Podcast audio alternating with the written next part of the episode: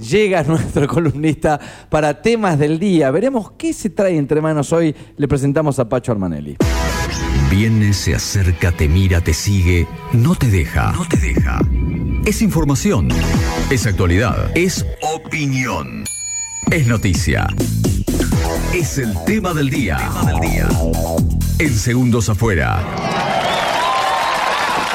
Estoy como loco con el reino, me dan ganas de contarte cosas, Pacho, pero no, vamos. No, te pido no, por no. favor, te pido por favor porque Y- estoy. Pero tiene que ver con el presidente, tiene que ver con esas cosas. Pero me faltan loco. justo los dos. Son seis capítulos. Vos lo viste los seis, yo vi cuatro. Aguantame que termino de ver el, los dos. en el fin de semana me los vi, así, quedé como enloquecido Y- con el reino. Y yo también. Si no hubiese sido por los deberes de la P, que lo hubiese visto todo. Pero bueno. Y me vi 10 minutos de Ringo, Apa. Atenti con Ringo. Es una serie que te digo, parece estar hecha en Estados Unidos. ¿Sí? No digo por, el, por la locación, sino por el- el- la grabación, La calidad de la calidad imagen, cinematográfica, el elenco. Está muy bien, ¿eh? Y me la dejé ahí como para meterme con el reino y después, Buenísimo. después seguir. Yo voy Bueno, a terminar el reino lo más rápido posible para así podemos seguir dialogando. ¿Cómo está el reino de Mauricio? Bueno, justamente ese es el tema. Me ocupa esto de que sea, de repente me transformé en la persona seria para dar las noticias. escuchame una cosa. Alguien, alguien tiene que ser serio acá. Vos sos el hombre de noticias. Y me tocó a mí. Bueno, Sí, perfecto. Si no otro. Dale. bueno, sacudió, movió un poco la vispera el fin de semana. La verdad, vamos a decirlo con total sinceridad, venía medio somnoliento el fin de semana en cuanto a información. Necesito fechas, no, no tenés por qué tenerlas, pero en algún momento me gustaría tenerlas. Tema de eh, inicio de campaña y todo eso, porque vi el spot de Morales, eh, mucho, con mucha repitencia, si se quiere, y ya muchas está- repeticiones. Y ya está el spot también del León, Javier Milei. Ah, ese no lo vi. Ya está Había primero. visto el de la ruta 40 de la reta. Sí. Pero eso cuándo empieza como a molestarnos continuamente Formalmente, lo audiovisual. Formalmente 30 días antes del- de, la primaria. se acortaron, ¿no? Un poco los tie- esos tiempos. Sí, ese es el tiempo formal de campaña institucionalizada. Por supuesto que cada uno a través de las redes sociales y a través de los recursos de comunicación Sí. con lo que cuenta. Pero por ejemplo, va la, re- adelantando la un poquito. reta haciendo de kiosquero en un spot, digamos que te- te- es, es candidatura, Sí. pero no es tan formal. No, no es formal. O Formalmente. sea, la de son- Morales, la, la publicidad de Morales, él se está.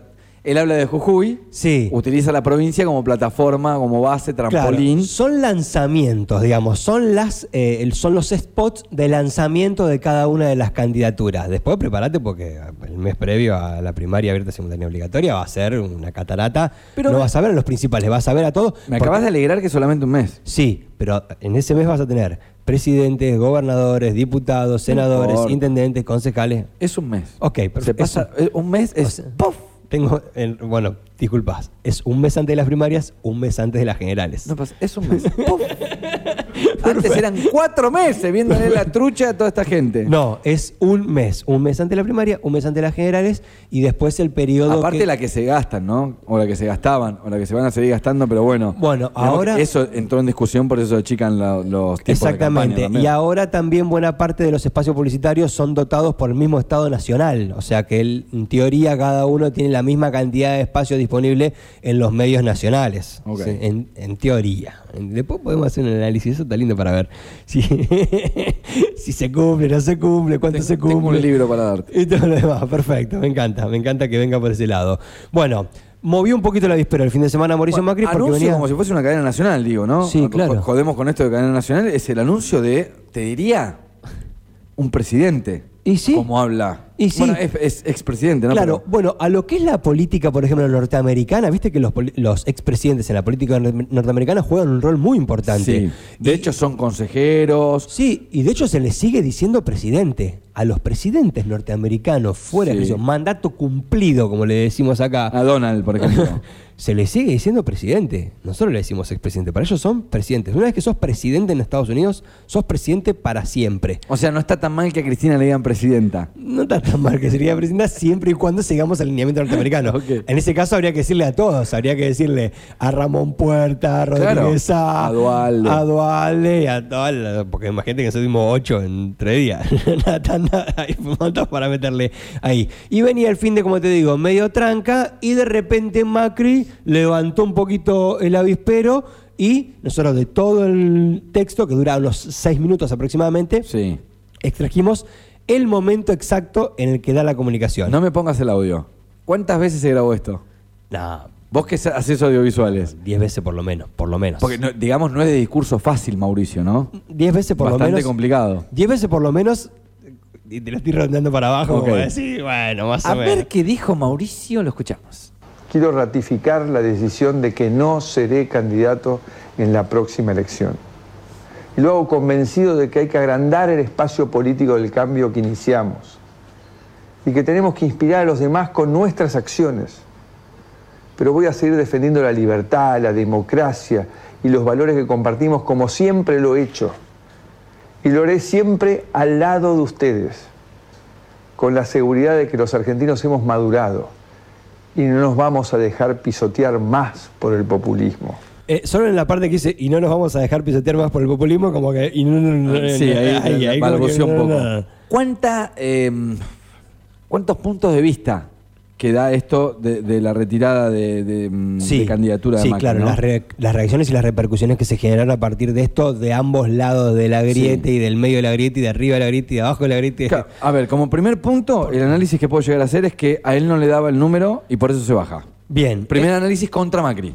Oh, Excelente. Ese Bien. es uno de los más extendidos que se ha dado en estos días, fundamentalmente proviniendo del frente de todos. Por supuesto que dentro de Juntos por el Cambio nadie hizo ese comentario Sí. y si lo hicieron no lo verbalizaron, No, no, no, lo claro. comunicaron. Bien, desde el frente de todos, uno de los principales apuntes que se tomaron de esta decisión tiene que ver con eso, como El se baja segundo. no le dan los números. Bueno, el segundo. Supongamos que le da el número a Macri. Él no se hubiese metido en una interna. O sea, si era Macri, era Macri. Bueno, ¿Se entiende? Es como tenerlo a Riquelme en el banco suplentes. exactamente. Los códigos del fútbol. De ahí viene justamente todo el análisis hacia adentro del PRO, que es- son los que lo estaban mirando así. Todo esto deviene después de dos reuniones. Él mantuvo una reunión con eh, Ro- eh, Rodríguez. ¿Larreta? Rodríguez Larreta. Sí. Y con Eugenio María Eugenia Vidal. Ok. En dos días sucesivos, un día de por medio, mantiene esta reunión en el transcurso de la semana pasada y después se termina tomando esta determinación o se termina comunicando. Estoy mucho con las metáforas futboleras, pero digo, es siempre un eh, buen equipo es mucho mejor que un gran jugador. A eso me refiero, ¿no? Digamos que van a traccionar mucho más todos Sí. que Macri solo. Bueno, justamente el audio que tenemos para redondear un poco No el análisis. escuché nada de lo que dijo Macri. ¿lo Bueno, el, dice? el- el audio que un poco tenemos para redondear el análisis viene con eso y una analogía justamente futbolera relacionada con la selección argentina. A ver. Hace unos meses los argentinos fuimos enormemente felices gracias al triunfo de la selección argentina en Qatar. La selección apostó un liderazgo de equipo, de conjunto. Apostó la suma de individuos detrás de un objetivo, aún teniendo en la cancha al mejor jugador de toda la historia de la humanidad. Pero el resto no esperó que fuera él quien asegurara la victoria. Pará, pará, pará. Cada pará, uno de pará. los jugadores Paralo, paralo ahí, paralo ahí, paralo ahí. ¿Él se está comparando con Messi? Eh, mi sensación, sí, esto es una sensación muy, muy, muy personal, me corre un poco de análisis político. Mi impresión es que él se está comparando con Leo Messi, sí, está comparando el pro con Que la por más que yo sea el mejor jugador, Por- es- preferir el equipo. Claro, y, y todos tienen que tener su lugar para jugar. Esa es mi impresión. Cada uno puede hacer la lectura. Es tan, es tan ambiguo. No, no, o sea, es que ahora voy con, con la otra lectura, tengo más lecturas ah, de todo esto. es igual, es- o sea, la comunicación es igual de concreta que de ambigua. Yo les invito a que presten atención a los puntos, a las pausas, como, como ¿viste cuando vos estudiás para dar un examen? Sí. Y Está aprendiste- estudiado de memoria. Claro, y te aprendiste las pausas que tenés que hacer, ¿viste? Para que se entienda lo que está diciendo y que cuando está diciendo lo que es importante, cabeceás, lo que Sí, y sí. le cabeceás. Ah, sí, a ver, sí, a ver qué más dice. Eso. aún teniendo en la cancha al mejor jugador de toda la historia de la humanidad. Pero el resto no esperó que fuera él quien asegurara la victoria. Cada uno de los jugadores asumió por completo el desafío. Todos brillaron, todos sufrieron, todos lucharon al final, todos ganaron. No ganó el líder, ganó el equipo. Y así ganamos todos los argentinos. Este éxito fue producto de una responsabilidad compartida. Y yo creo en esa forma de gobernar. Y ahí redondea la idea, ¿viste? Nos faltó. ¿sabes qué nos faltó Paco? La próxima es na na na na na na na na na na na na na na na na Me, me pongo. Yo tengo eh, las, las opiniones, la- lo que cada uno publicó. Yo tomé algo que seguramente a vos no te va a terminar de gustar del todo, Sí. porque todas las respuestas se dieron a través de Twitter, ¿viste? Esto que vos decís, ¿cómo puede ser que.? Sí, no? bueno, pero hoy es un canal formal de Pero- información y, pero y eso de sí. respuesta y diálogo. Las Digo, respuestas fueron inmediatas, eso es otra cosa importante. Como que ya se sabía, o sea, no es que, no es que Bullrich, Rodríguez Larreta, Vidal no no sabían. sabían que Macri no iba a ser candidato. No, si no lo sabían y reaccionaron tan rápido, o sea, los Ok. asesora Flash. Hago esta pregunta. Ahora, em, digo, primero va. eh, el, el análisis y la consecuencia sobre Mauricio Macri, digo, no le da el número, por eso no se presenta. Si se presentaba él, no podían ir los otros. ¿Hay un análisis respecto a quienes están en la vereda de enfrente de que si yo me bajo, ellas se tienen que bajar? Y un poco sí. Yo creo que la gran perdedora. O sea, a ver. La gran per- todo, todos los analistas políticos del día de hoy indican que la gran perdedora después de esta definición es Cristina Fernández de Te bajaron el rival del ring. Y yo creo que un poco sí. Yo creo que hasta Alberto Fernández festeja esta situación. Digo, porque algunos decían. Esto es un triunfo del PRO dentro de la interna de Juntos por el Cambio y es una pérdida de frente de todos. Y hubo gente dentro de frente de todos que levantó la mano y dijo, che, mirá, Alberto Fernández no pierde con esto. Alberto Fernández no pierde con esto porque es el, como el corolario que se requería para que Cristina, o para que aquellos que piden por subir a Cristina al ring, eh, lo hagan. De hecho, Patricia Bullrich ah, ah, dijo, yo sigo manteniendo mi candidatura y espero que Cristina se suba al ring, ya prácticamente chicándola, hablando un poco de Ringo Sí. Bonavena, ya casi, ya casi rinconeándola. Claro, ¿sí? claro, claro. Sí, pero yo creo que eh, todos los analistas políticos en este momento están indicando que la gran perdedora de toda esta situación es Cristina Porque Fernández. digo, si Mauricio Macri, con todo el egocentrismo que tiene, supuestamente tiene este gesto de bondad para Claro. con su equipo, se espera ¿por qué que no otro podría lado- tenerlo Claro, Cristina Kirchner? Se no? espera Digo. que el otro lado. Bueno, los más cercanos a Cristina continúan diciendo que Cristina ya se bajó. De Cristina no va a ser candidata, de Cristina ya hizo su renunciamiento. Y que en realidad lo que está sucediendo es que sectores cercanos a ella piden que se suba al ring, ¿sí? ¿Sabés que es tan- es tan, para entender inesperado, también- es tan inesperado como el cuarto capítulo del Reino todo esto, porque no se sabe qué va a hacer Cristina, o sea, es inentendible que en un país Sí. no haya a meses de elegir un presidente que se sepan quiénes son los candidatos de conducir los hilos de un país tan importante como es Argentina. A meses de ser candidato no se sabe, bueno, apareció Alberto, mejor que la historia de Alberto no hay, ¿no? Que apareció unos meses antes. Exacto, bueno, eso justamente por ese lado iba. En mayo fue la decisión de que Alberto sea el candidato. En mayo fue la decisión de Cristina Fernández en las elecciones de intermedias de armar unidad ciudadana. En mayo es O cuando. sea, hay que esperar a mayo para saber quiénes son los candidatos. Sí, en mayo es cuando se va a terminar de definir. Ahora, ahora la realidad es que en Juntos por el Cambio, más precisamente en el PRO, todo parece que está mucho más claro Ok. que Horacio Rodríguez Larreta y que Patricia Bullrich van a ser candidatas, van a ser candidatos, y resta definir lo de María Eugenia Vidal, que como comentábamos hoy en el pase, es un poco. Está ahí. Claro, Es el un- comodín. Es un poco comodín, es un poco comodín. Puede ser candidata a vicepresidenta. Si no la veo a María Eugenia Vidal con Bullrich, por No. ejemplo. No, no la veo ahí. No. Y, y Morales también, bueno, me corre un poquito del PRO y incorpora a la Unión Cívica Radical. Morales, si bien se lanzó como candidato a presidente, también puede llegar a ser candidato a vicepresidente. Puede haber un. Vi- Vidal en una interna con Santilli, no, ¿no? en- ella, ¿En no, ella no quiere bajar a la provincia de. Buenos Aires. Ella ya fue gobernadora, perdió por mucho y no quiere bajar. Salvo que Axel Kisilov termine tomando la posta de Cristina Fernández de Kirchner a nivel nacional, porque frente a todo está bastante complicado para definir candidatos. Sergio Massa, siendo ministro de Economía, no puede ser candidato a presidente. No puede el ministro de Economía ir a una interna con el presidente. O sea, no puede.